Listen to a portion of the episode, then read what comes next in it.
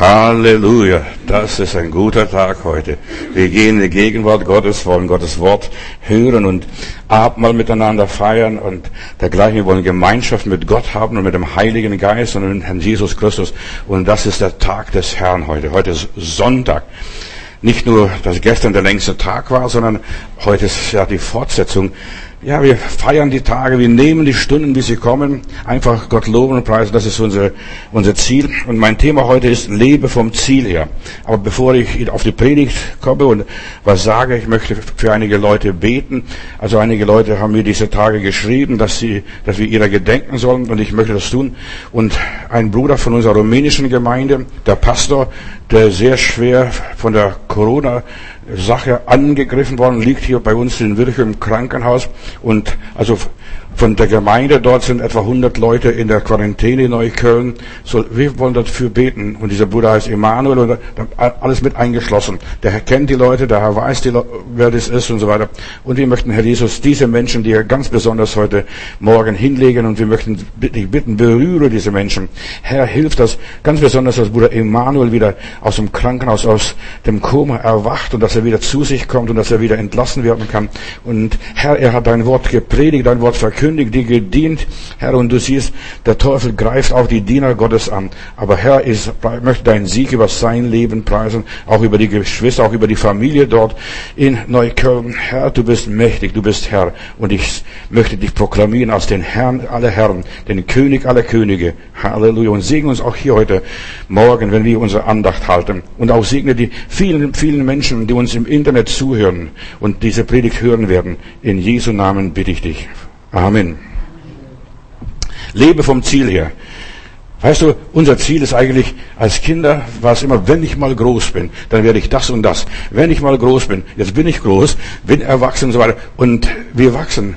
Wir, wir haben das Leben genossen, also ich zumindest habe das Leben genossen, wenn ich einmal groß bin, wenn ich einmal alt werde. Das ist eigentlich das Ziel unseres Daseins, dass wir altern und dann gehen wir in die Ewigkeit. Sind beim Heiland bei Jesus und das ist das Fantastische, das Schönste. Das ist das Ziel unseres Lebens. Manche Leute denken nur Geld verdienen, Erfolg zu haben, nur irgendwie Karriere machen, sich profilieren. Nein, das Ziel des Lebens ist, einmal bei Gott zu sein, einmal bei Gott am Thron mit Jesus Christus zu sitzen und zu regieren und die Zeit zu genießen mit dem Heiland und die Herrlichkeit Gottes sehen. Grundsätzlich, das Ziel unseres Lebens ist, der Wille Gottes, dass wir den Willen Gottes tun, den Willen Gottes erfahren, den Willen Gottes ausleben, einfach die Zeit auskaufen, die Gott uns gibt. Und wir sind in einer kritischen, schwierigen Zeit, auch heutzutage. Deshalb haben wir auch für unseren Bruder gebetet, der in der Quarantäne ist, die ganze Familie, über 100 Leute. Wir denken an diese Leute, an diese Geschwister. Weißt du, niemand hat es gewollt, niemand hat es gesucht und es hat einen getroffen.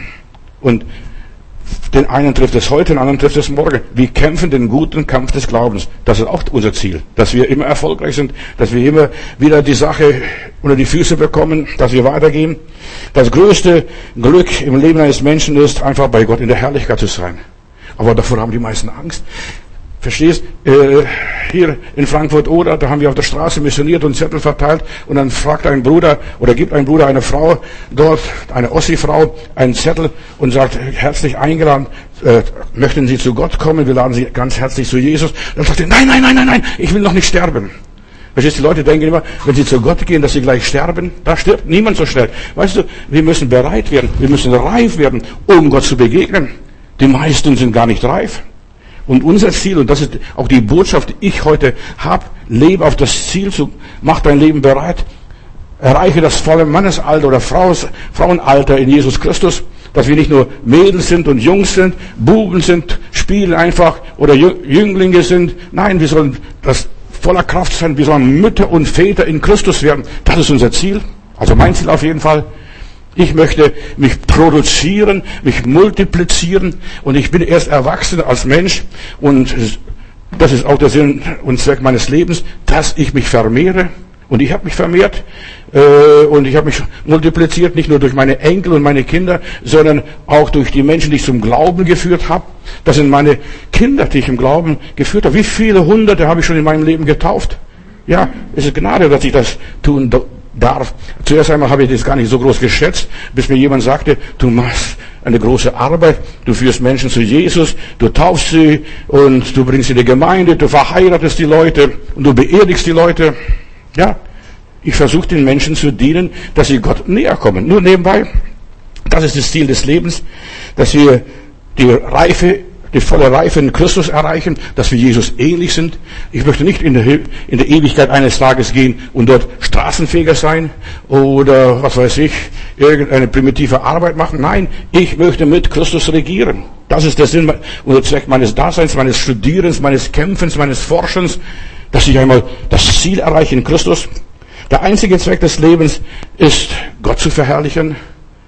Zwar hier im Leben, mit einfachen Mitteln, die man hat, aber nicht nur das, sondern auch sein Werk vergrößern, das Reich Jesu bauen äh, und Menschen dazu einladen, kommt ins Reich Gottes, kommt hier zum Heiland und ja, das ist der Lohn und der Preis, den Jesus bezahlt hat auf Golgatha, dass sich das lohnt, das ist mein Ziel.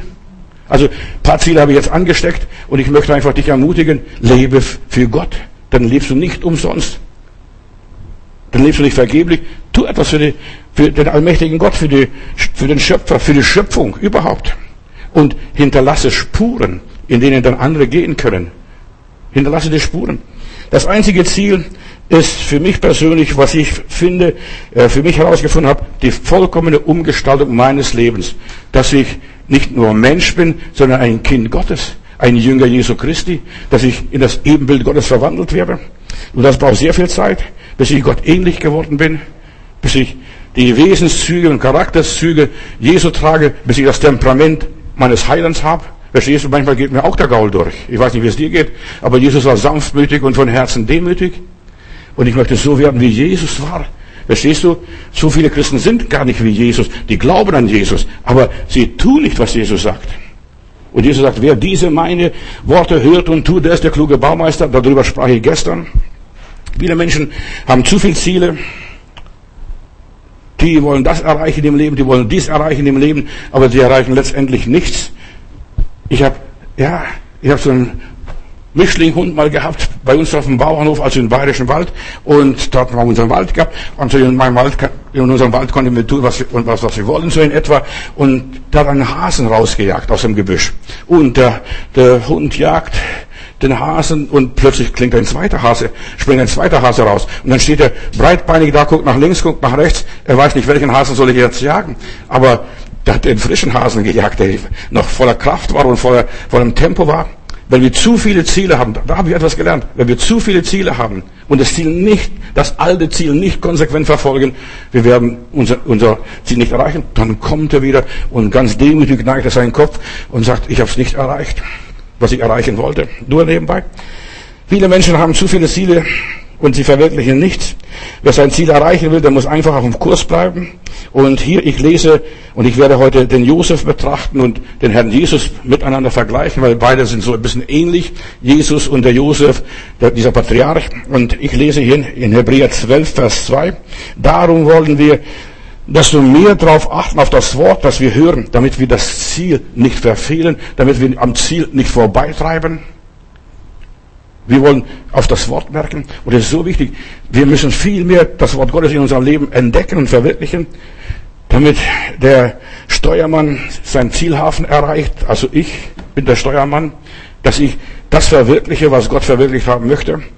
Ich muss zuerst mal, bevor ich draußen mit dem Teufel, Dämonen und Mächten und Fürsten und Gewalten kämpfe, ich muss den Teufel in mir besiegen. Und das ist auch, auch einer meiner Ziele. Den Starke muss in mir gebunden werden. Der Starke, das bin ich. Mein Ego, mein Stolz, meine Arroganz. Und deshalb, wir müssen steuern und arbeiten, wenn wir unser Weg erreichen wollen, uns das Ziel erreichen wollen, es ist nicht nur, dass wir unterwegs sind und im Kreis irgendwo fahren, weißt du, das ins Blaue fahren. Nein, wir fahren nicht ins Blaue, sondern wir haben ein Ziel. Und wir sollen auf das Wort Gottes merken, was die Bibel sagt. Die meisten Leute erleben Schiffskatastrophe irgendwo in ihrem Leben.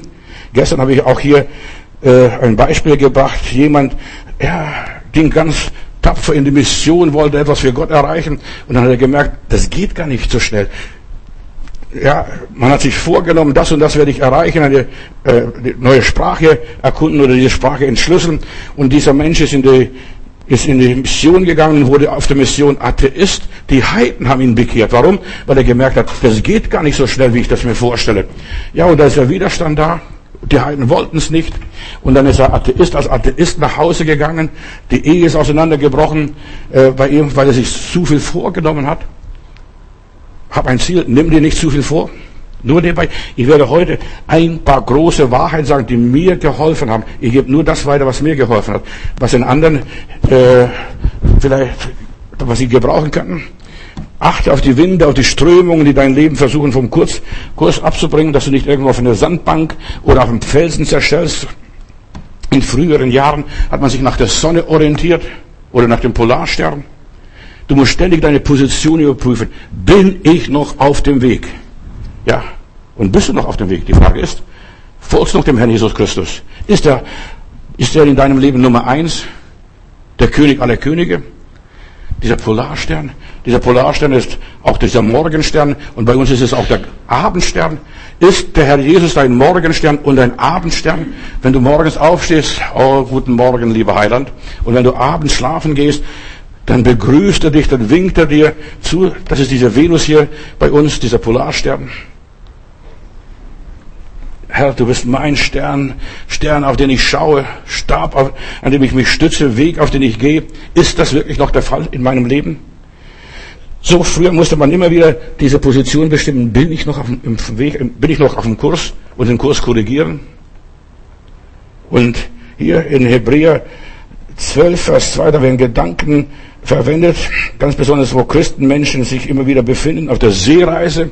Sie müssen prüfen, steuere ich noch den den Heimathafen an. Oder vielleicht komme ich ganz woanders. Die Piraten, ja, die Piraten versuchen die Menschen mit falschen Lichter zu, äh, zu täuschen, zu irritieren. Da leuchtet ein Leuchtturm. Das ist zu Hause. Nein, das ist eine Falle. Und wir haben so viele Fallen in unserem persönlichen Leben. Wenn wir nicht aufpassen, wir driften daneben vorbei. Viele wissen nicht, dass der Teufel ein Widersacher ist. Das, der versucht uns, ja, in den Rachen der Löwen zu treiben. Der brüllt. In der Bibel steht, der Teufel brüllt wie ein Löwe. Und die ganzen Schäfchen, die ganzen Antilopen, die rennen in die falsche Richtung. Die, und auf der anderen Seite warten die Löwinnen. Die jagen. Der alte Löwe jagt niemand. Der Teufel jagt niemand. Aber die Löwinnen fressen nachher diese Antilopen, die Schwachen, die auf der Strecke bleiben, die nicht mehr mitlaufen. Und gerade in dieser Corona-Zeit bleiben so viele Leute auf der Strecke. Die haben sich abgewöhnt vom Gottesdienst. Oh, das brauchen wir nicht. Wir haben ja Fernsehgottesdienst, wir haben Pastor Matthäus im Internet. Alles ist schön und gut. Aber davon kann kein Mensch leben. Du brauchst die Gemeinschaft. Und wie schön ist das, wenn ich euch sehe, ja, ihr seid frisch, als wenn ihr aus der Badewanne kommt, frisch gebügelt, Prima, ich freue mich über euch zu sehen zu dürfen. Und wir lassen uns nicht abhalten von Gottesdienst. Wir feiern unseren Gottesdienst jetzt schon die ganze Zeit hindurch, wenn es mal weniger war, wenn es mal mehr war. Aber ich freue mich über jeden Bruder, jede Schwester. Und ich weiß, die leben noch. Auch wenn du nachher nach Griechenland gehst. Ich wünsche dir eine gute Reise dorthin. Und komm bald wieder. Ja, wir wollen dich wiedersehen. Ja, und gesund wiedersehen. Ja, und wir beten, wir beten für dich. Aber du kannst auch unsere Predigten im Internet hören in Griechenland. Nur nebenbei. Viele Menschen wissen nicht, wie der Teufel einen jagt. Dieser versucht einen ja, vom Kurs abzubringen. Und wir müssen erkennen, ich habe nicht mit Fleisch und Blut zu kämpfen, sondern mit Fürsten, Mächten und Gewalten.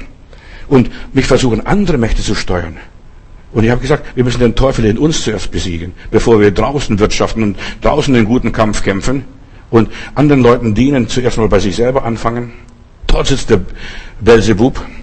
Viele haben das versäumt, sind auf der Strecke geblieben. Die haben gedacht, wir haben schon alles erreicht. Einmal Gott erlebt, einmal ist Feuer vom Himmel gefallen. Ich sprach gestern darüber.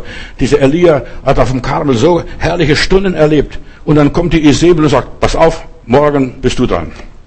Und was ist passiert? Der rennt, legt sich unter einen Ginsterstrauch, will sterben ist verzweifelt am Leben, sagt, ich bin nicht besser wie die anderen. Und er hat sein Ziel, sein Lebensziel noch nicht verwirklicht. Und er hat noch einige Aufgaben gehabt in seinem Leben. Und Geschwister, auch wir haben noch so viele Aufgaben. Auch wenn wir alt und grau werden. Und wenn wir schon vieles miterlebt und vieles mit Gott erfahren haben, wir sind noch nicht am Ziel. Ich bin noch nicht am Ziel. Jeden Tag denke ich, lieber Gott, vielleicht ist es meine letzte Predigt und ich predige, und das habe ich gelernt vom Spörtchen. Spörtchen hat einmal gesagt, wenn du predigst, predige, also wenn es deine letzte, deine aller, aller, allerletzte Predigt wäre. Du hast sonst nicht, keine Möglichkeit mehr, was zu sagen. Und deshalb ich versuche alles reinzupacken und ich will meine Predigt abschließen, immer, dass ich ja einen, einen angenehmen Schluss finde. Ich habe alles gesagt, was, was ich sagen sollte. Und deshalb Versuch es einmal, ein Ziel zu setzen, alles zu geben, was du geben kannst. Du weißt nicht, ob du noch morgen die Möglichkeit hast, dies und jenes zu tun. Bald kommt die Nacht, wo niemand mehr wirken kann. So, Christenmenschen, die müssen einfach herausfinden, was ist der Sinn meines Lebens.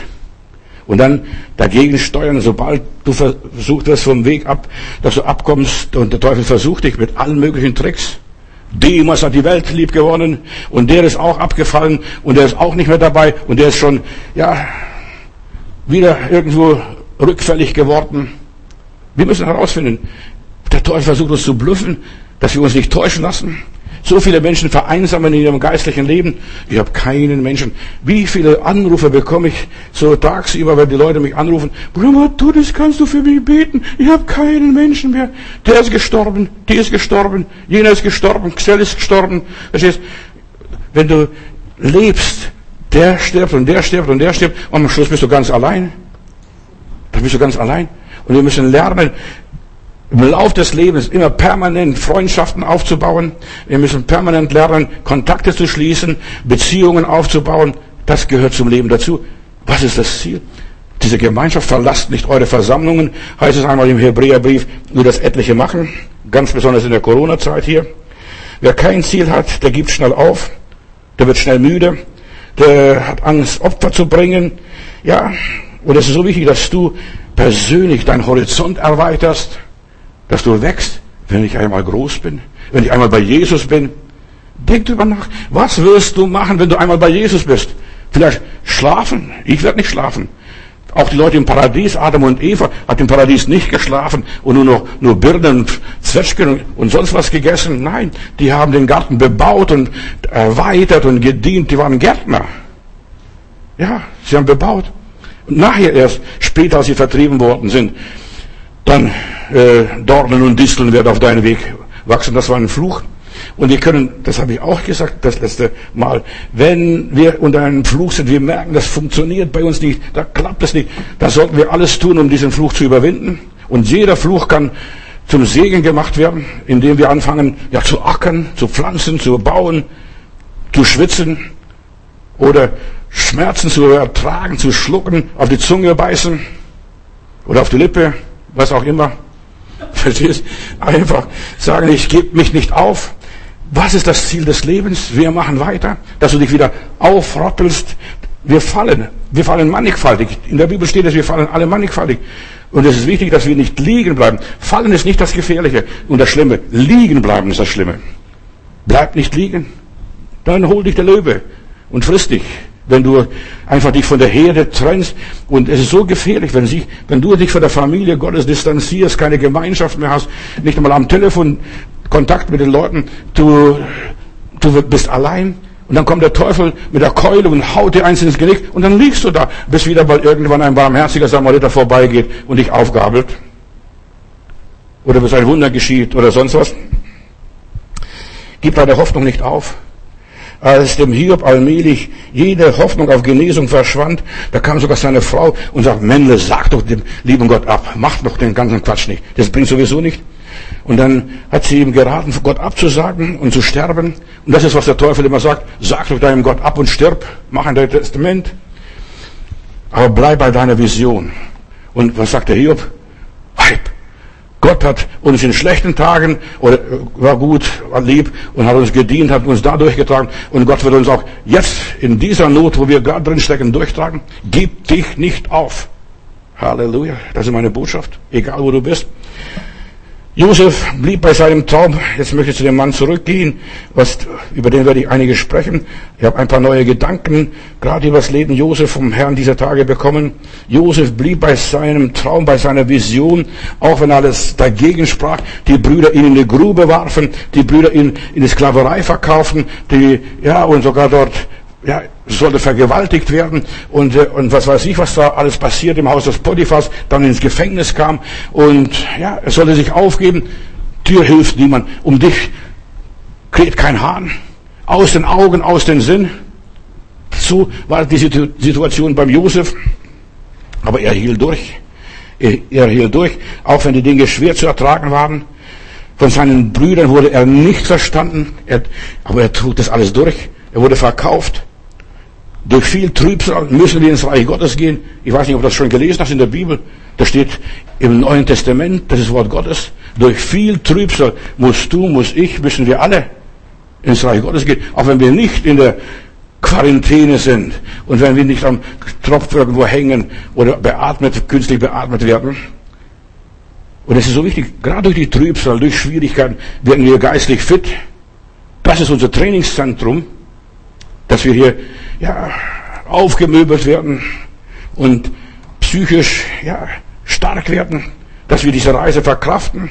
Durch viel Sturm und durch viele Nöte muss man durch, meine Lieben.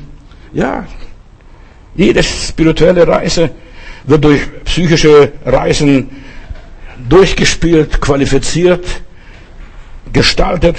Und Josef durfte hier einfach durch das natürliche Leiden, was er so erlebt hat, das werden, was er einmal geworden ist, Prinz von Ägypten, etwas Geistliches hervorbringen, durch unsere Schwierigkeiten. Deshalb danke Gott für die Schwierigkeiten. Danke Gott, dadurch wirst du stark, dadurch wirst du geistlich. Er wurde von seinen Brüdern verraten, lernte, ja, aber die Brüder wieder zu lieben und Gott lehrte ihn zu vergeben, was Vergebung ist. Ihr gedachtet böse mit mir, aber der liebe Gott hat gut mit mir gemeint. Und so viele Menschen denken Böses, denken sich Böses aus, wie sie dich in die Pfanne hauen könnten, über den Tisch ziehen könnten. Aber er lernte seine Feinde zu lieben, auch der Herr Jesus. Und dann diejenigen zu segnen, die ihm so viel Schaden angerichtet haben, so viel Herzleid zugefügt haben. Und diese nachher auch noch zu versorgen. Und sagt, hier im Lande Gosen sollt ihr wirklich gut haben, meine lieben Brüder. Das waren alles Lumpen. Von wegen Söhne eines redlichen Mannes. Aber für die war er da, ihr Vater, ihr Versorger. Er lernte Gutes zu tun denen, die ihn hassten, die ihn nicht mochten, für die zu beten, die ihn verachtet haben. Das ist diese geistliche Reife.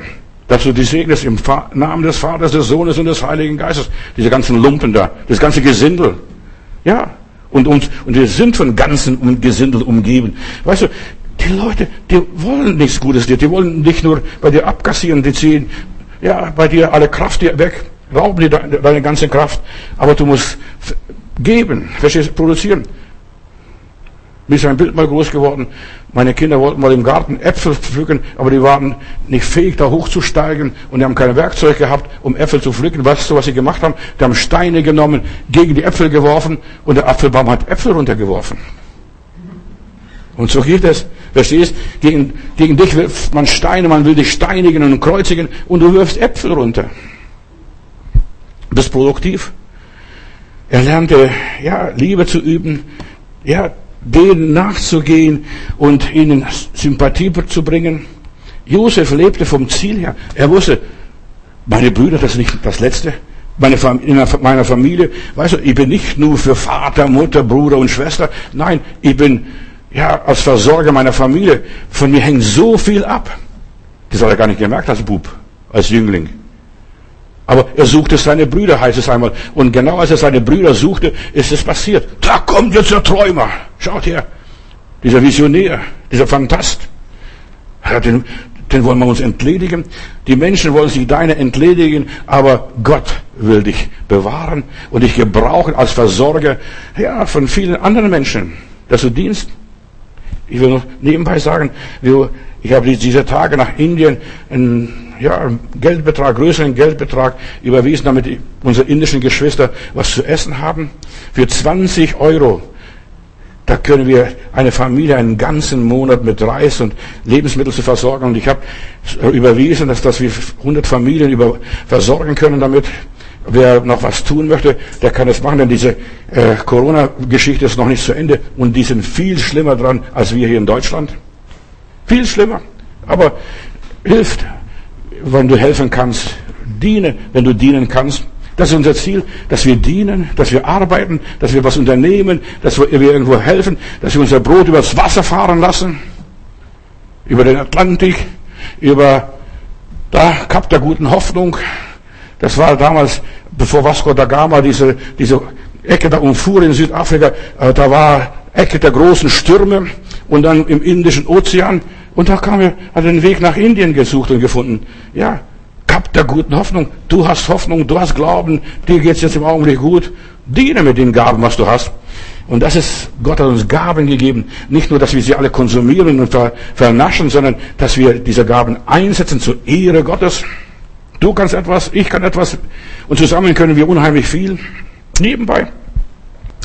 Seine Brüder haben hier den Josef nicht ruhig gelassen und, und er, er konnte es ja, jetzt fragen, Herr, warum bin ich hier verkauft worden? Warum muss ich im Haus des Potiphas hier dienen? Warum muss ich im Gefängnis sitzen? Aber er hat einfach gewartet auf Gottes Stunde. Es ist noch nicht so weit. Kannst du auch auf die Stunde Gottes warten? Auf die Stunde X, bis soweit ist? Er hat auf Gottes Leitung gewartet. Er wusste, vor mir werden meine Brüder kommen, sie werden sich beugen, mein Vater, sogar, sogar meine Mutter, sie werden sich vor mir beugen. Aber das alles war gar nicht da. Da hat es nur geträumt. Hast du deinen Traum, hast du deine Vision, bleibst du bei deinem Traum?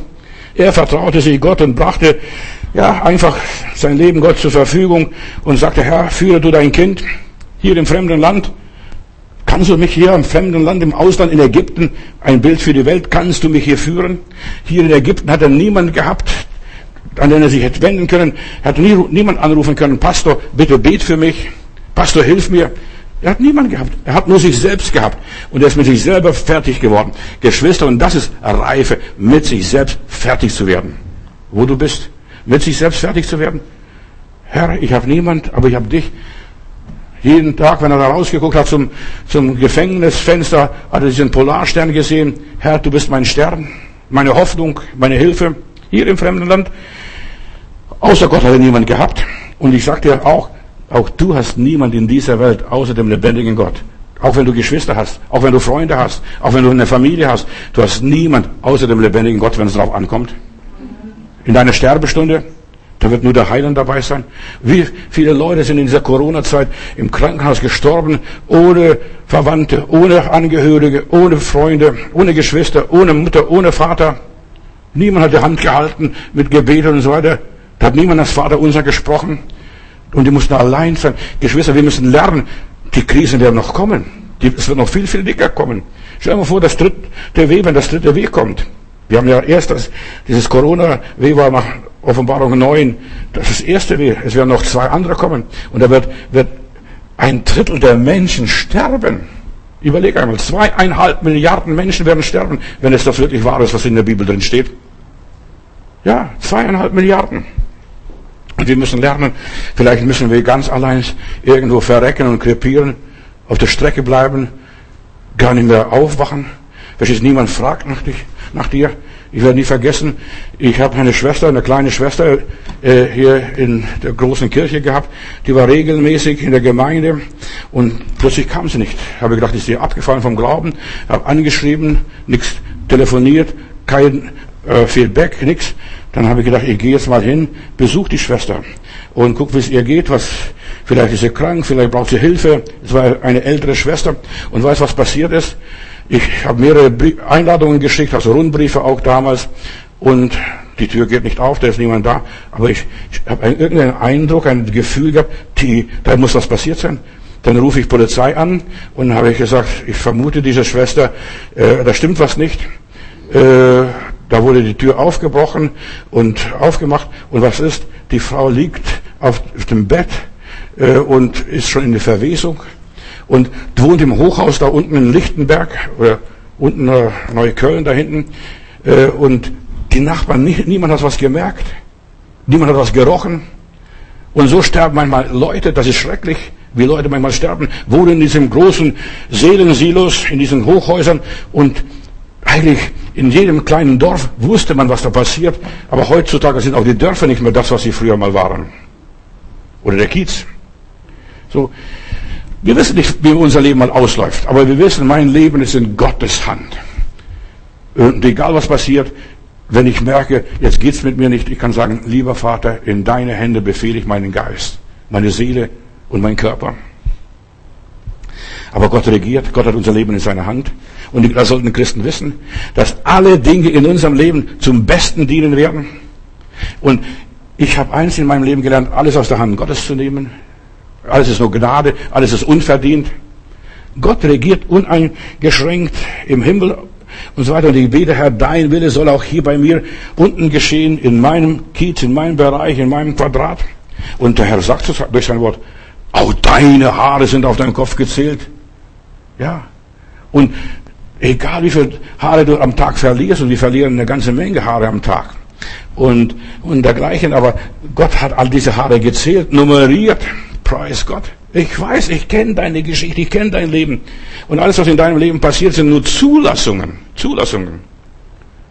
Eigentlich, diese Dinge, die Gott zulässt in unserem Leben, sind eigentlich unsere Würdigungen. Wir werden geadelt durch all diese Dinge, was Gott zulässt. Aber Herr, du quälst mich, du plagst mich, ich blicke nicht mehr durch. Ich kenne solche Situationen und ich weiß von Menschen aus der Seelsorge, dass sie die Hölle durchmachen.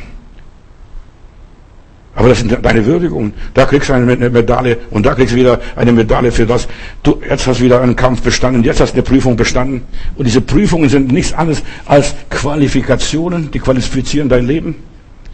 Alle Zulassungen sind Prüfungen. Sie sind von Gott. Jede einzige Zulassung, was in deinem Leben passiert. Weißt du, du sollst nur Frieden haben. Herr, du hast gegeben, du hast genommen, dein Name soll gepriesen und gelobt werden. Und die Prüfungen und diese Zulassungen sind so Brandbeschleuniger. Brandbeschleuniger. Da, da geht eine Flamme hoch, verstehst du, da fällt das Feuer. Da denkst was ist mit mir los? Du drehst durch. Die Dinge, die dir einmal schaden wollten, die sollen dir dienen. Die sollen dir den Weg frei machen. Die sollen dein Leben qualifizieren. Wenn Gott dir etwas zulässt, hab Frieden. Herr, ist es von dir? Ich frage immer wieder, wenn etwas auf mein Leben zukommt, Herr, ist das von dir? Hast du es zugelassen? Und wenn, wenn ich höre, ich kann dagegen nichts machen, und wenn ich festgestellt habe, ich bin machtlos, das hat die Regierung zugelassen, das hat das Amt zugelassen, das haben andere Menschen getan. Ich habe es nicht gesucht, ich habe nicht gebetet. Und dann nehme ich das, wenn ich diese Dinge nicht gebetet, nicht gesucht habe und nicht bezahlt habe, dann ist es eine Zulassung Gottes. Und sage, danke Herr, ich nehme es aus deiner Hand. Ich bin krank geworden. Ich bin nicht krank. Ich bin gesund. Aber ich sage das nur bildlich. Man wird krank, verstehst du? Und Herr, auch das ist eine Zulassung.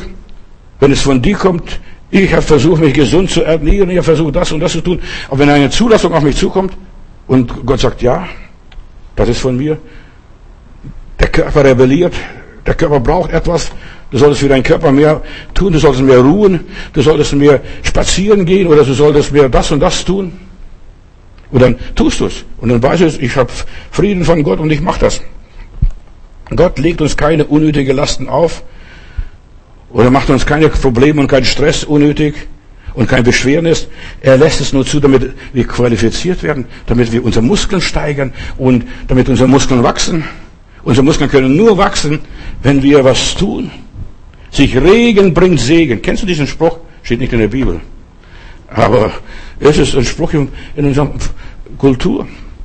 Als Menschen, ja, den Herrn Jesus verklagten vor dem Pilatus, äh, der Pilatus war entsetzt und sagst du, redest du nicht? Verteidigst du dich nicht? Eigentlich ein Römer würde sich sofort verteidigen und sagen, das ist nicht richtig, ich brauche einen Rechtsanwalt. Aber der Herr Jesus steht da vor Pilatus, verteidigt sich nicht. Und dann sagt der Pilatus in Johannes 19, Vers 10, weißt du nicht, dass ich Macht habe, dich freizulassen und dich zu kreuzigen? Weißt du das nicht? Und der Herr sagt, ja, ich weiß. Aber du hättest keine Macht, wenn es dir nicht gegeben worden wäre. Der Teufel hat keine Macht, es sei denn, Gott erlaubt es, wie beim Hiob. Es sei denn, Gott gibt dem grünes Licht. Du hättest keine Macht, wenn, du, wenn es dir nicht von oben gegeben worden wäre. Jesus lebte vom Ziel her. Und das ist meine Botschaft. Wisse, es muss alles beim lieben Gott durch, am Schreibtisch vorbei, muss genehmigt werden und muss sein Siegel tragen und sonst kannst du es vergessen.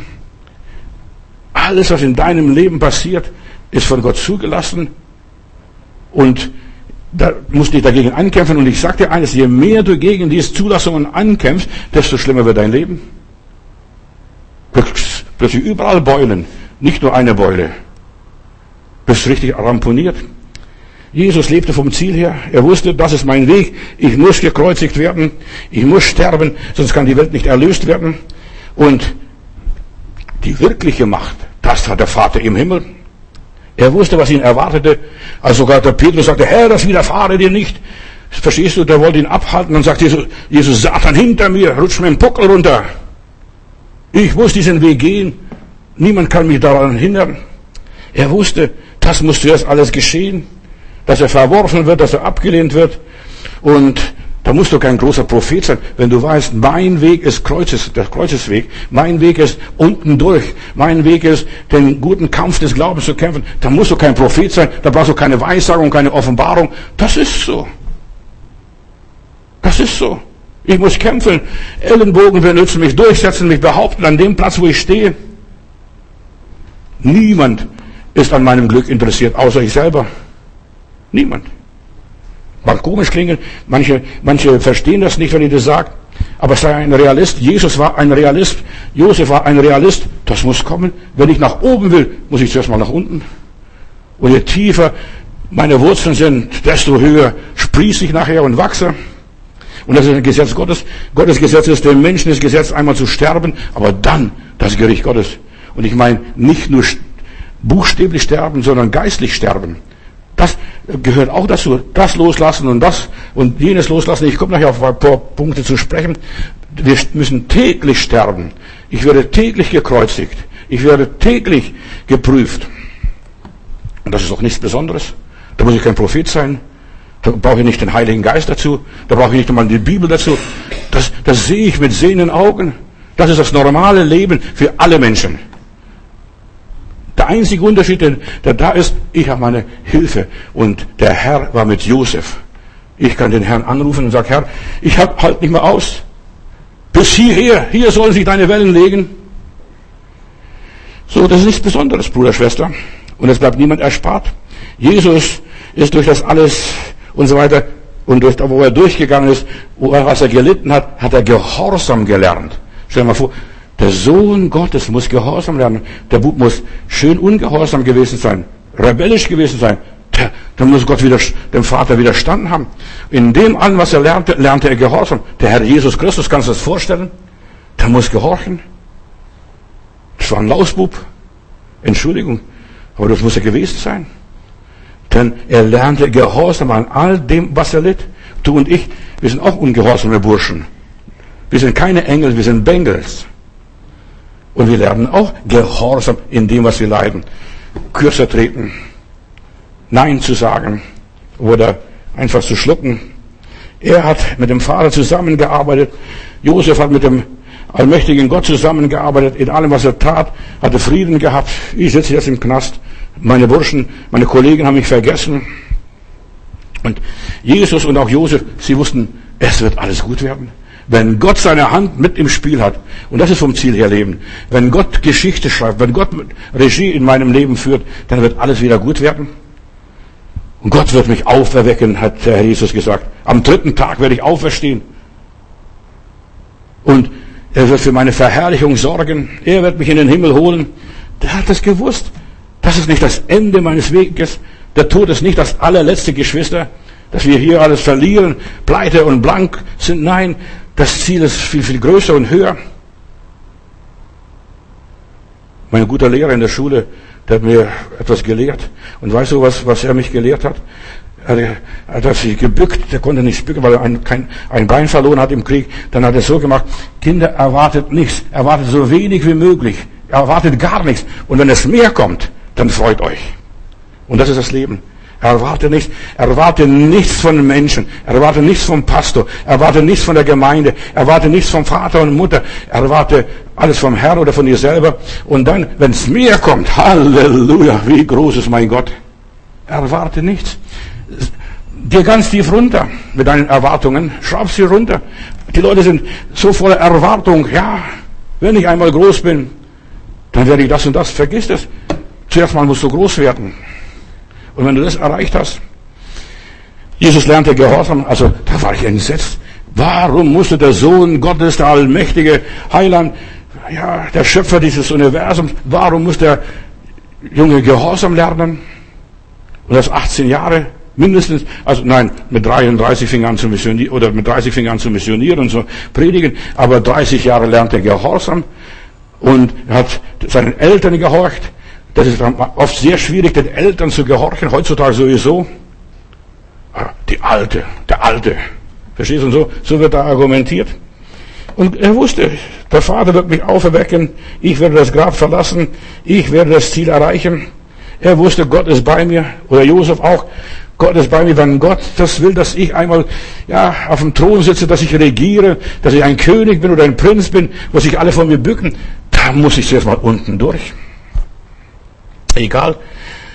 Das war für Josef, war für Jesus auch, egal wo ich mich jetzt gerade befinde, in der Grube, im Gefängnis, im, als Sklave im Haus des Potiphars, im Gefängnis, oder was auch immer ist, ich vertraue Gott. Der Herr ist mit mir. Und im Angesicht meiner Feinde deckt er den Tisch. Das ist Psalm 23. Da verstehe ich, im Angesicht meiner Feinde, da ist ein Räuber und da ist ein Dieb und da ist jemand, wo Skandale macht und was weiß ich, was da alles noch passiert.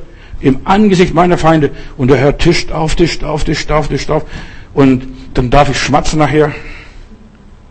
Ja, ich freue mich.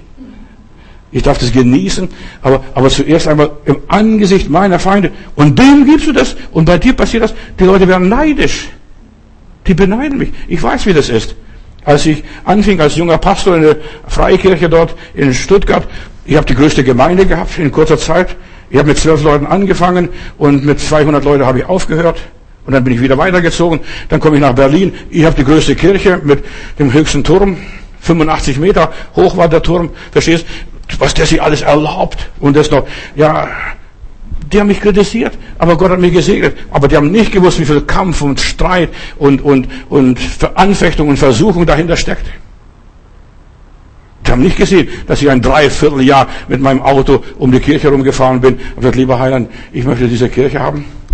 Und dann habe ich erkundigt, was die Kirche kosten würde. Hat der Diebken, damals war der Bürgermeister, hat er gesagt, viereinhalb Millionen. Ich habe gesagt, so viel Geld habe ich nicht. Dann haben wir noch, nochmals gebetet und nochmals um die Kirche herumgefahren und gesagt, lieber Gott, ich werde keine viereinhalb Millionen D-Mark dem zahlen, dem Staat zahlen. Der Staat sollte mir Geld geben. Zuerst einmal, ich mache ja Öffentlichkeitsarbeit, ich helfe den Leuten und so weiter.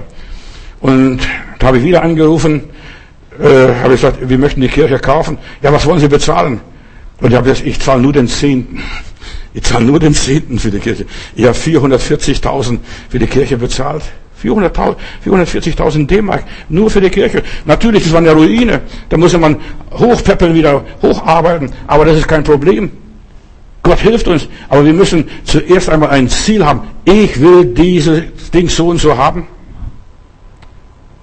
Und weißt du, da ist der Glaube in mir gewachsen. Und der Glaube muss in uns wachsen. Sonst kommen wir nicht durch. Was hat Josef alles durchgemacht? Er wurde so zubereitet für seine spätere Aufgabe, für die Rettung seiner Familie. Da wurde so zubereitet für die Rettung der ganzen Welt sogar. Stell mal vor, die ganze Welt wäre verhungert. Da war irgendwo eine Naturkatastrophe, vielleicht ein Komet eingeschlagen, irgendwo im Mittelmeer. Bei euch in Griechenland wahrscheinlich da unten. Verstehst du, äh, dass der Komet eingeschlagen hat, der, die Sonne verdunkelt, es gab es nur Katastrophen und sieben magere Jahre sind gekommen. Aber Gott hat gezeigt, es werden zuerst mal sieben fette Jahre kommen. Bevor was Schlimmes passiert, gibt Gott Gnade, stärkt einen, erquickt einen und dann kommen die mageren Jahre und das wusste, weißt du, denk mal logisch. Denk mal logisch in deinem Leben und praktisch, nicht nur geistlich, supergeistlich, der Herr macht alles, der Herr macht alles. Nein, der Herr zeigt, du musst machen. Und dann hat dieser Pharao einen Traum.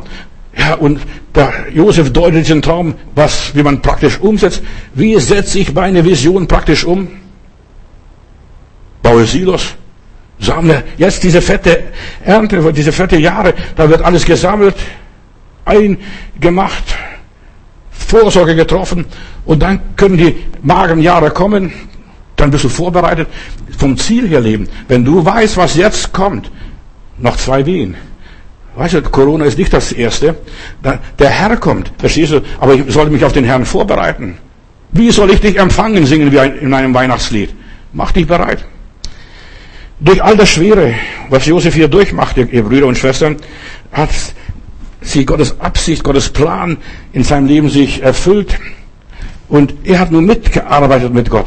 und nur seinen Beitrag geleistet zum Bau des Reiches Gottes, der Welterlösung. Da steckt so viel bei diesem Josef drin. Ich werde heute wahrscheinlich dort nicht fertig werden. Als Josef hier alles durchging und so weiter und verstanden hat, ich habe eine Berufung für mein Leben.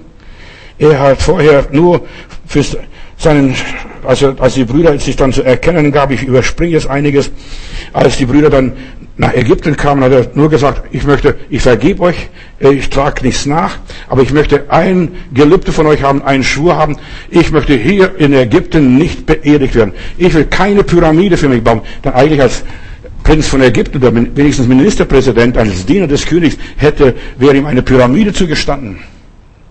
Oder eine richtige Staatsbeerdigung. Aber ich will nicht hier beerdigt werden. Und ich lese in 2. Mose 13, Vers 19, da nahm er ein Gelübde ab, äh, hier, oder von seinen Brüdern, beerdigt mich hier nicht. Ich möchte im gelobten Land beerdigt werden. Das war sein Ziel. Ich möchte nicht in, hier bei den Ungerechten mein Grab finden. Ich möchte nicht mit den Gottlosen beerdigt werden. Ich möchte im Himmel beerdigt werden. Bei den Heiligen. Bei den, ja, Verklärten. Und hier nach 400 Jahren passiert es. 2. Mose 13, Vers 19. Moses nahm den Sarg mit den Gebeinen von Josef mit. Er wurde, war einbalsamiert und Josef hatte nämlich den Israeliten ein Versprechen abgenommen und gesagt, also wenn ich sterbe und so weiter, ich möchte, ich möchte zu Hause beerdigt werden. Gott wird euch bestimmt eines Tages zur Hilfe kommen, nach 400 Jahren. Ihr habt es nicht erlebt. Aber Gott wird eines Tages äh, euch zur Hilfe kommen und euch aus Ägypten herausführen. Und dann nehmt mich und meine Gebeine mit.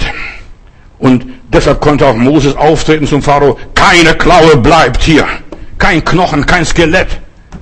Keine Mumie bleibt hier. Ja, deshalb bestand er, alles soll hier raus aus Ägypten, weil ein Gelübde da war, ein Versprechen da war. Zuerst, ihr Männer könnt gehen, dann könnt ihr Frauen mitnehmen, lasst die Kinder wenigstens da und so weiter. Dann lasst die Schafe da, Kinder und Frauen mitnehmen, aber die Schafe lasst da. Nein, keine Klaue soll hier bleiben. 2. Mose 10, Vers 26, und da lese ich hier, und euch, und, und so weiter, hat der Pharao gesagt, ja, lasst ziehen, aber, aber hier sagt Moses ganz entschieden, keine Klaue darf zurückbleiben, und du sollst wissen, ich lebe vom Ziel her, meine Knochen bleiben nicht hier in dieser Welt. Sobald ich hier Augen zumache, ist alles in den Himmel, in der Herrlichkeit, Lob und Dank. 1. Mose 50, Vers 26. Josef starb im Alter von 110 Jahren. Sein Körper wurde einbalsamiert und in einem Sarg gelegt, so steht es hier. Er wollte keine Pyramide, kein Denkmal. Das war nicht sein Ziel, dafür hat er nicht gelebt. Dem wäre alles zugestanden als Retter Ägyptens. Und dann lese ich in Josua Kapitel 24, weißt, das ist so wichtig, die Gebeine Josefs. Manche Leute gehen darüber hinweg, ach, das ist so eine Nebensache, Bagatellsache. Nein, das war keine Bagatellsache. Das geht wie ein roter Faden durch die ganze Heilige Schrift. Hier, Josef 24, Vers 32. Die Israeliten begruben auch Josefs Gebeine, die sie aus Ägypten mitgeführt haben. Muss es vorstellen, wie die Bundeslade haben sie mitgeführt aus Ägypten durch das Rote Meer. Und man bestattete sie im Gebiet des Stammes Josef bei Sichem auf dem Feld, das Jakob äh, von den Nachkommen Hammurs, des Vaters des von Sichem gekauft hat für 100 Silberstücke. Dort hat man ihn begraben. Und weißt du was noch? Was ganz wichtig ist, dass du die Sache begreifst. Da, wo die Geschichte angefangen hat, auf dem Feld von Sichem wurde er in die Grube geworfen. Da schließt sich der Kreis. Dort wird er beerdigt, im Gebiet Josefs, in Sichem. 1. Mose 37. Auf dem Feld begann seine Leidenszeit. Auf dem Feld haben die Brüder ihn so schändlich behandelt und da wird die Sache wieder aufgearbeitet und aufgerollt. Lebe vom Ziel her, ist meine Botschaft. Wisse, alles hat ein Ende. Auch dieses Ende. Warum bin ich in dieser blöden Familie geboren? Warum bin ich hier zur Welt gekommen? Warum muss ich in Deutschland sein? Ich wäre lieber vielleicht in Amerika oder woanders. Lebe vom Ziel her. Wisse, es wird einmal alles vollendet werden. Und Josef wusste, die Sklaverei für mein Volk wird aufhören, die Fremdherrschaft wird zu Ende sein. Wir werden nicht für immer, für ewig in Ägypten bleiben. Das Materielle, das Sichtbare wird einmal aufhören. Ägypten ist nicht unsere Heimat. Mein Heim ist dort in der Höhe, Halleluja. Und meine Arbeit hier in der Nähe. Da ist meine Arbeit, aber meine Heimat, mein Zuhause, das ist drüben. Ägypten ist nicht meine ewige Bleibe. Wir suchen eine Stadt, deren Baumeister Gott ist, so wie Abraham. Erst wenn wir dort sind, wo wir hingehören, leben wir erst richtig. Hier müssen wir uns durchkämpfen. Hier sind wir Pilger, Wanderer zwischen den Welten. Und Josef wusste, hier bin ich verkauft, hier bin ich verdammt, hier bleibt mir nichts anderes übrig, hier muss ich aus meinem Leben das Optimalste machen. Auf Gedeih und Verderb. Mal gucken, wie ich da durchkomme. Hier macht er das Beste und hier erreicht er das, was er erreichen konnte. Und Geschwister, das ist mir so wichtig. Lebe vom Ziel her. Das ist nicht alles für mich. Aber ich gebe mein Bestes. Und ich erwarte auch mein Bestes von dem lieben Gott. In Makkabäer, 1. Makkabäer, Kapitel 5, Vers 23, auch wieder so eine Geschichte. Paar hundert Jahre davor, äh, bevor Jesus kam. Und Josef hielt das Gebot, als er bedrängt wurde und als er Hirt von Ägypten geworden ist, ich möchte in meinem Land beerdigt werden. Makkabäer, äh, apokryphisches Buch. Und Stephanus predigt, Apostelgeschichte 7, Vers 9, Gott war mit ihm, mit Josef. Und so, es geht der Josef, die Josefsgeschichte geht durch die Bibel, durchs Neue Testament. Du kannst nicht dafür, dass du beneidet wurdest, dass, du, dass Leute auf dich eifersüchtig sind, dass sie dich nicht mögen oder dass sie sich von dir distanzieren. Das, du kannst nichts dafür. Vergiss es. Aber sei du wenigstens mit deinem Leben begeistert. Ja, ich bin mit meinem Leben begeistert. Ob die Leute mich mögen oder nicht, ich freue mich an jeden Tag, genieße den jeden Tag. Was die anderen machen, das kann ich nichts dafür. Das ist ihr Problem. Begehre. Und das ist, was ich, was Gott mir gezeigt hat. Ich möchte ein paar Kinderkrankheiten erwähnen. Begehre nicht deines nächsten Frau, Haus, Hof, Mann, Kind und was weiß ich. Du sollst nicht begehren, begehren. So viele Menschen sind neidisch auf andere. Du sollst, du hast genug zu tun mit dir selber. Verstehst du? Du hast genug Arbeit mit deinem Leben. Du sollst nicht begehren. Ja, ich möchte das und das haben. Der Teufel zeigt dir gerne, was die anderen haben. Das zeigt, wie es gut den anderen geht, wie glücklich die sind. Ach, wie gesegnet die sind. Das sagt der Teufel. Und er macht dich verrückt, indem du nur die anderen siehst. In unserem Lesebuch in der Schule, da war ein schönes Bild. Ich weiß nicht von wem, ich glaube Tolstoi war es, der diese Geschichte erzählt hat. Da geht ein Hund über einen schmalen Pfad und hat einen Knochen im Maul. Und als es so über die Brücke geht, guckt der Hund ins Wasser und dann sieht, dass da unten im Wasser im Spiegel ein anderer Hund ist und auch einen Knochen im Maul hat. Und der lässt seinen Knochen los und springt und will den Knochen des anderen Hundes mal schnappen. Aber der war, das war sein eigener Knochen. Jeder hat von Gott eine Gabe, ein Charisma, eine Qualität, eine, ja, etwas Besonderes. Gebrauche das. Du bist ein Original. Und indem du beneidest, andere beneidest, wirst du, ja, eine Kopie Du vergleichst dich mit anderen. Und der Teufel macht es ganz raffiniert, gibt dir noch ein Vergrößerungsglas, eine Lupe, dass du richtig, ja, sagst, Gott hat dir nichts gegönnt. Weißt du, der hat es so, der andere hat es so beschenkt, so gesegnet. Aber dann denkst du ja, das könnte ich auch haben. Aber dann sagt er, das ist nichts für dich, du bist nicht qualifiziert genug. Und du fängst dich an, schuldig zu fühlen. Du fängst an, mehr zu tun als vorher.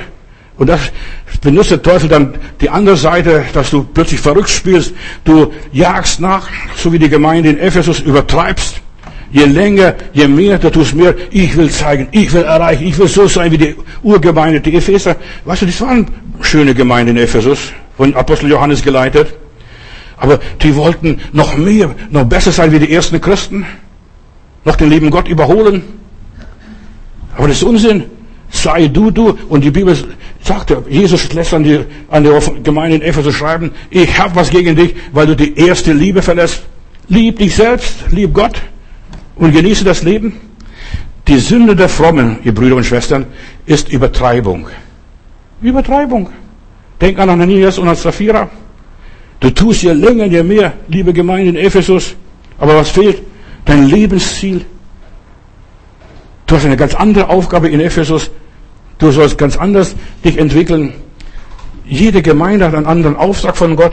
Die einen dienen den Alkoholikern, die anderen dienen den Drogensüchtigen, die anderen dienen den älteren Menschen, die anderen dienen der Jugend, was weiß ich, der Musik, so vielen anderen Dingen.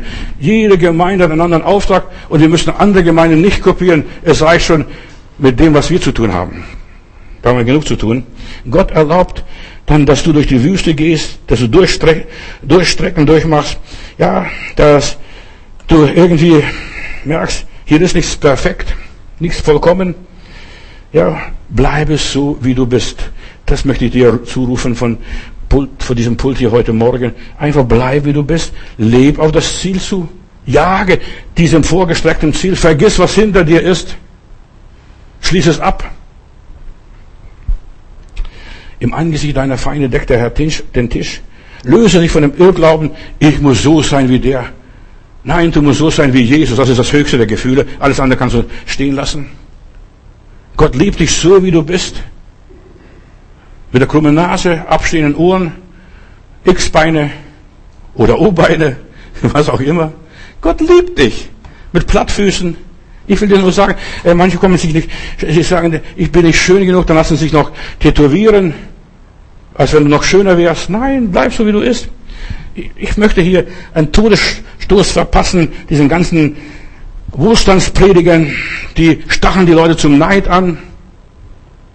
Hier in Berlin habe ich eine Predigt auf einer Konferenz von Charismatikern gehört oder Wohlstandsprediger. Ein bekannter Prediger aus Amerika hat hier gepredigt und der sagte folgendes, wenn du die Straße runtergehst und einen Porsche siehst und so weiter, dann bleib stehen und zeig mit dem Finger auf den Porsche, diesen Porsche, dieser Porsche gehört mir im Namen Jesus. Verstehst du? So ein Blödsinn. So ein Blödsinn. Dieser Porsche gehört mir im Namen Jesu. Und so, du sollst nicht begehren des anderen. Verstehst du? Dieser Prediger hat die zehn Gebote nicht gelesen. Obwohl er hunderte von Büchern geschrieben hat. Du sollst nicht den Besitz deines Nächsten begehren, ja. Gott sorgt für dich Tag für Tag, Bruder und Schwester. Leb vom Ziel her. Diesen Porsche möchte ich haben. Was glaubst du? Ich habe in Stuttgart große Probleme gehabt. Ich habe Leute der Gemeinde gehabt, die beim Daimler gearbeitet haben, die haben immer Jahreswagen gekriegt. Tut es. Und du hast immer noch keinen Mercedes.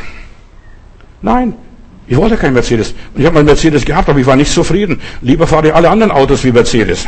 In aller Liebe. Ja. Da muss ich, im Winter kam ich ins Schleudern, verstehst, muss ich hinten beschweren, muss Zementsack reinladen. Nein, ich fahre lieber Autos, wo Vorderradantrieb habe. Das ist meine, mein Gefühl. Jeder kann machen, was er will. Aber dieser Porsche gehört mir. Und Gott sorgt für dich, für alles, was du brauchst. Nicht, was du alles haben willst. aber wenn du es brauchst, wird es dir geben. Aber so viele Leute fahren in den Tod mit dem Porsche. Da machen sie Rennen. Das ist gar nicht gut. Wenn du etwas, an etwas Mangel hast, dann darfst du dem Vater im Himmel sagen und bitten, Herr, zeige, wie ist das was für mich? In Südafrika, da waren so Wohlstandsprediger, die haben gesagt, wir müssen ein besseres Auto haben als der Bürgermeister in unserer Stadt. Und dann haben sie ganz teure Autos bestellt und dann kamen die Autos und die konnten nicht mehr bezahlen. Es gab einen Skandal. Ja, ich denke positiv, haben sie überall aufgeklebt. Ja, die dachten positiv. Aber dieses positive Denken muss vom Herrn gesteuert sein. Muss vom Evangelium gesteuert sein. Brauche ich die Sache überhaupt? Brauche ich ein größeres, schnelleres, stärkeres Auto mit 400 PS? Wozu brauche ich 400 PS? Ja, ist das nötig? Wie viel Benzin schluckt das Auto? Nur nebenbei. Und frag, was bringt es mir? Lebe vom Ziel her. Frag dich ständig, was bringt es mir? Ob du dadurch, dein, ist dein Leben mehr wert? Kommst du dem Ziel viel näher? Erreichst du mehr? Wirst du reifer dadurch? Durch dieses, was du jetzt erwartest? Diesen Porsche brauche ich. Lebe vom Ziel her. Lebe das Leben Jesu. Weißt du, was Jesus gehabt hat? Er hat keinen Porsche gehabt. Er hat einen Esel gehabt. Und er hat nicht einmal ihm gehört, dieser Esel. War ein geklauter Esel. Oder geliehener Esel. Beim Herrn Jesus. Nur in aller Liebe. Auf Jesus darfst du neidisch sein. Das ist das Einzige, was du darfst. Du darfst auf Jesus neidisch sein, Bruder, Schwester. Du darfst ihn kopieren. Du darfst von ihm lernen. Du darfst ihm durchpausen. Früher gab es so Pauseblätter, weißt du, dann legt man so Blaupapier rein und dann hat man geschrieben und hat man Kopie gemacht. Du darfst Jesus kopieren. Epheser Kapitel 4, Vers 15. Wir aber wollen von der Liebe, sollen von der Liebe geleitet werden, die Wahrheit bezeugen und so weiter und in allem dahin wachsen, ihm gleich zu sein, dem Haupt Jesus Christus, dass wir ihm gleich sind, gleich werden. Josef erlebte seine Bestimmung, seine Erwählung aus. Es reichte ihm vollkommen, was er hatte. Er war selbstgenügsam. Ja, er hatte nur eine Bitte. Lass mich hier nicht in Ägypten. Ich will nicht hier bleiben. Um Himmels Willen. Kannst, Gott, du kannst alles mit mir machen, aber hier will ich nicht bleiben. Ganz wichtige Sache. Er will hier keine Pyramide, kein Denkmal haben. Sein Gebet und seine Bestimmung war, lasst mich nicht in Ägypten, Brüder. Wenn ich sterbe, nehmt mich mit zurück in das Land meiner Väter. Hebräer Kapitel 11, Vers 22. Durch den Glauben redete Josef, als er starb, vom Ausdruck der Israeliten und befahl, was man mit seinen Gebeinen tun sollte. Ja, das geht wie ein roter Faden, die Knochen des Josefs in Sirach Kapitel 49, Vers 15, das apokryphisches Buch, da heißt es, und es gab keinen Mann wie Josef, der seine Brüder geführt und sein Volk erhalten hat. Seine Gebeine wurden wieder heimgebracht. Das war sein Ziel, dass er heimgebracht wird. Engel werden kommen und die werden dich heimtragen. Freu dich schon auf diesen Tag X. Auch wenn er noch, ja, wir würden alle gerne hier bleiben. Wir würden auch gerne 110 Jahre alt werden wie Josef. Aber, ja, freu dich. Und es gibt ein vorösterliches Leben und ein nachösterliches Leben. Es gibt ein vorpfingstliches Leben und es gibt ein nachpfingstliches Leben. Lebe das Leben des Heiligen Geistes. Die, lebe das innere Leben. Auch wenn diese Hütte abgebrochen wird, wir haben einen Bau von Gott im Himmel. Wir haben eine himmlische Heimstatt. Wir sehen schon das kristallene Meer und dort am Horizont das Skylight. Lebe das göttliche Leben. Lebe das ewige Leben. Das ist vom Ziel her Leben. Als wenn du für die Ewigkeit lebst. Als wenn du für die Ewigkeit baust. Denke wie Josef über Raum und Zeit hinweg. Die Zeit wird vergehen, Corona wird vergehen, das wird vergehen, diese Plage wird vergehen, diese Seuche wird vergehen. Baue für die Ewigkeit, lebe für die Ewigkeit. Lebe in einer anderen Dimension, was auch das immer heißt. Gebrauche dein Leben richtig. Was bleibt unterm Strich, wenn alles verbrennt? Und deshalb sagt, wir sollen Schätze sammeln. Und zwar wertvolle Schätze, nicht nur Stroh, Spreu und was weiß ich, irgendwelche andere Unkraut. Wir sollen Silber, Gold und Edelsteine sammeln. Und Gold ist, kann man nicht machen. Gold kann man nicht schaffen. Gold ist wahrscheinlich durch irgendeinen Kometeneinschlag hier auf diese Erde gekommen. Das sind Schätze von Gott, die Gott uns gegeben hat. Und wir sollten diese, das, was von Gott kommt, für Gott wieder zurückgeben. Sammel Gold, Schätze und Edelsteine. Und Edelsteine entstehen unter Druck. Denke nur an Diamanten. Das war mal Morast, mal Torf war mal Unsinn. Und durch diesen Druck, durch diese Spannung sind diese Diamanten entstanden. Suche nicht äh, das Irdische, das Vergängliche, sondern suche die göttliche Erleuchtung. Sammle Schätze, die wertvoll sind, die bleiben, die aus der Ewigkeit kommen und wieder in der Ewigkeit transportiert werden. Ich sprach die Tage über die Bergpredigt und Jesus sagt, von diesem klugen Baumeister, dieser hat sein Haus auf dem Fels gebaut, er dachte ein bisschen weiter. Und ich möchte und ich bete, lieber Gott, hilf meinen Geschwistern hier in Berlin oder wo sie die Predigt hören, dass sie ein bisschen weiter denken als nur bis zur Nasenspitze. Die Ewigkeit. Ich habe noch einiges zu sagen. Ich möchte nur einfach ein Wort der Ermutigung hier weitergeben. Er nahm sein Leben ernst, der Herr Jesus. Er sucht nicht Menschen, die nur begeistert sind. Halleluja, der Herr ist gut. Nein, wir sollen die Güte des Herrn erleben und ausleben. Hier, ausleben. Lebe ein solides Leben. Gib deinem Leben eine solide Basis, so wie dieser Baumeister, der baut sein Haus auf dem Fels. Und frag jetzt Gott, ja, frag, frag ihn ganz konkret für dein persönliches Leben in jeder Situation, ist das, was mich weiterbringt? Sei nicht blind. Ah ja, nimm die Stunden, wie sie kommen. Wir fahren ins Blaue. Frag, mach dir Gedanken. Ist das wirklich alles? Gib deinem Leben eine göttliche Dimension, eine göttliche Idee und fang an, Stück für Stück dein Leben zu verarbeiten und Jesus zu verstehen. Und ich sage eines, wer Jesus nicht versteht, der lebt ein wertloses Leben. Wir sollen ja in sein Bild, in sein Image verwandelt werden. Nicht nur ihn bewundern und staunen. Ach, was hat er alles geleistet? Jesus muss begriffen werden, ja, und gelebt werden. Und wir werden das Abendmahl in ein paar Minuten feiern. Jesus ist das Haupt. Jesus muss ausgelebt werden. wer nicht mein Fleisch isst und mein Blut trinkt, der hat keinen Teil an mir. Jesus gab alles. Mache ich das auch? Er gab sein Fleisch, er gab sein Blut. Jesus war ein Praktiker. Er prahlte sich nicht, ich bin der Sohn Gottes, Geschwister, schaut an. Nein, er lebte die Göttlichkeit aus. Er wandte sie an. Er übte da drin. Er war sanftmütig und von Herzen demütig. Das sind die Charakterzüge Jesu. Jesus ist ganz anders als unsere Gesellschaft, als die Kirchen und Gemeinden und Gemeinschaften sind. Entdecke die Andersartigkeit Jesu. Jesus war bescheiden.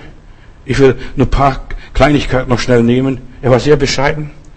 Bescheidenheit ist Perfektionismus pur. Kommt von innen, bescheiden. Ich könnte, aber ich brauche es nicht. Ich muss nicht. Das bringt mich nicht weiter. Der Bescheidene lebt die Vollkommenheit Gottes aus. Diese Einfachheit. Obwohl Jesus Gottes Sohn war, obwohl er der Allmächtige war, alles möglich hat, alle Möglichkeiten hatte. Wirklich, er war wirklich was Besonderes, aber er lebte ein bescheidenes, rechtschaffenes Leben in Nazareth. Nicht in Jerusalem, auf dem Tempelberg. Er hat sich zurück, nicht zurückgezogen von seiner Familie. Er lebte ein bescheidenes Leben. Da in dieser Hütte bei Maria und Josef. Und da hat er noch einige Geschwister, zwei Schwestern hat er. Ja, er hat nicht den großen Heiligen gespielt. Ich bin der Heilige Gottes war demütig. Er hat sein Leben nicht nur auf den Gottesdienst begrenzt. Ich muss beten, die Geschwister. Nein, er hat gearbeitet, gesägt, gehämmert. Er war, sein Vater war Zimmermann, hat Häusles gebaut. Er, er führte ein ausgewogenes Leben. Alles zu seiner Zeit. Er diente praktisch. Lebe vom Ziel her, das ist meine Botschaft. Er lebte mit anderen zusammen.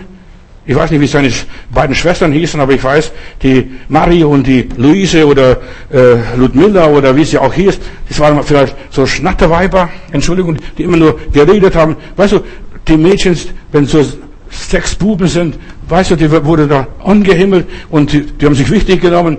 Ja, aber die musste, der musste mit der Marie und der Luise oder was weiß ich zusammenleben. Oder der Judith oder vielleicht der Esther obwohl er der Sohn Gottes war. Zwei Namen, einige Apostel sind bekannt. Judas ist ein Bruder Jesu gewesen und der Jakobus war der Bruder Jesu. Er musste die Geschwister annehmen, so wie sie kamen. Er respektierte seine Familie. Er hielt zu seiner Familie.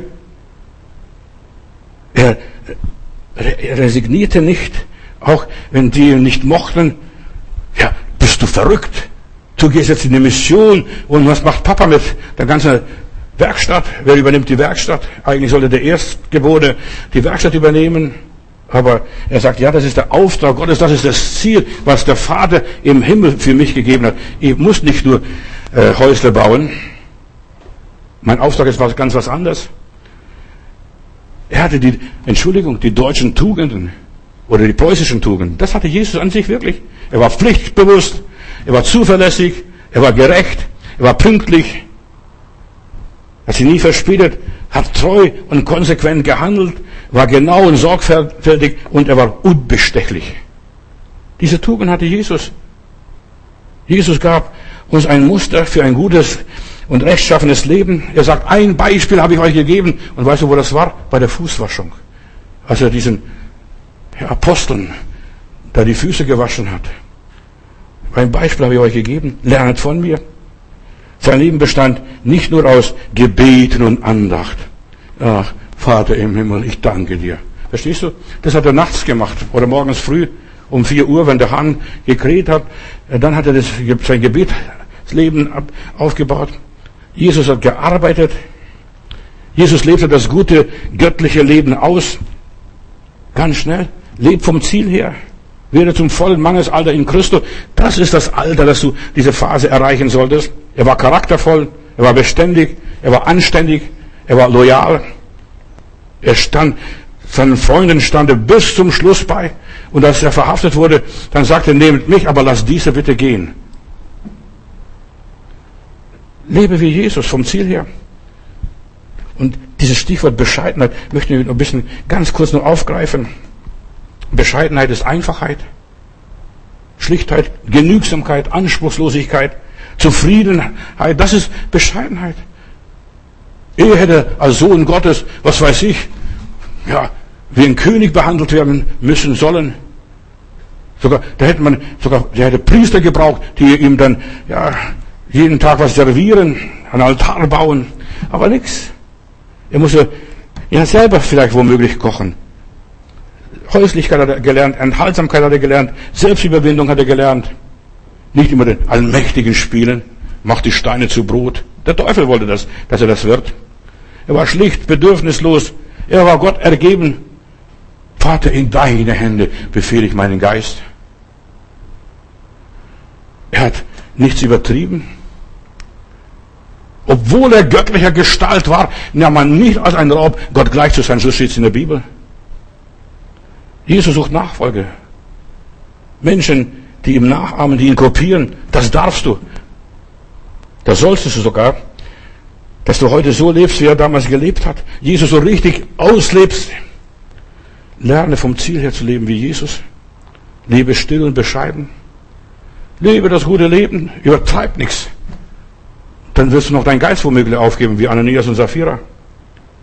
Strebe nicht nach Profit. Sei demütig, sei logisch, sei praktisch, sei, mach das Selbstverständliche, was selbstverständlich ist, als du. Alles andere lass bleiben. Jesus macht aus allem das Beste. Aus Wasser macht er Wein. Aus fünf Brötchen macht er da Speise für Tausende. Leb im Zeitplan Gottes. Leb vom Ziel her. Wenn du das weißt, meine Zeit ist gekommen. Oder jetzt, als er sah, jetzt ist die Zeit, dass er gekreuzigt werden sollte, hat er seinen Blick schnurstracks auf Jerusalem gerichtet. Lass Gott für dich arbeiten. Du musst dich nicht verteidigen. Gott wird für dich kämpfen und er wird dich auferwecken und er wird dich aus dem Grab herausholen, so wie er Jesus aus dem Grab herausgeholt hat. Und Jesus, was er tat, das tat er von Herzen. Warte, bis Gott die Lösung macht. Und bis Gott etwas wirkt. Und tue deine Vision. Jesus blieb schnurstracks, Josef blieb schnurstracks an seiner Vision. Noch ganz schnell. Werde ein Unterlasser. Einer, der weglässt, was nicht nötig ist. Lernen zu verzichten. Das ist vom Ziel her Leben. Konzentriere dich auf das Wesentliche und das Wichtigste. Setz Prioritäten in dein Leben. Trachte zuerst nach dem Reich Gottes. Ja, Prioritäten setzen.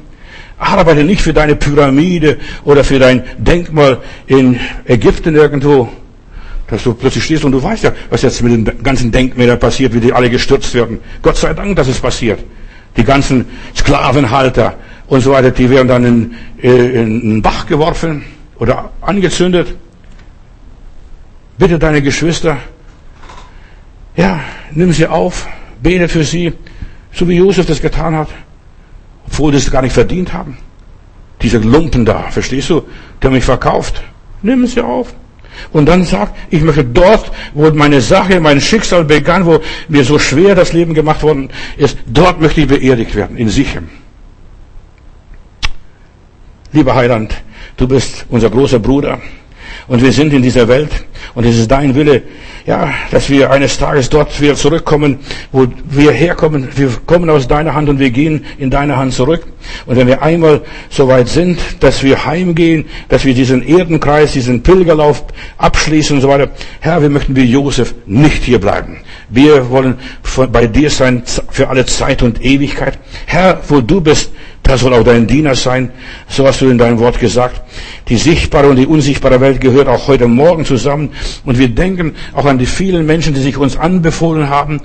Gestern habe ich sie gebeten, mir zu schreiben. Herr, einige haben schon geschrieben, einige haben ihren Namen genannt. Einfach Problem kurz angeschnitten. Und Herr, ich segne diese Menschen und ich lege diese Menschen jetzt in deinem Namen, äh, vor deinem Angesicht und erwähne sie vor deinem Thron. Du weißt, wo sie sind, du, du weißt, wo sie wohnen. Herr, und Herr, ich möchte einfach, dass du ihrer gedenkst. Du bist ein guter Vater, ein liebender Vater und du hast sie deinen nicht vergessen und verlassen. Ich segne jetzt alle, die vom Hause Gottes sind. Amen.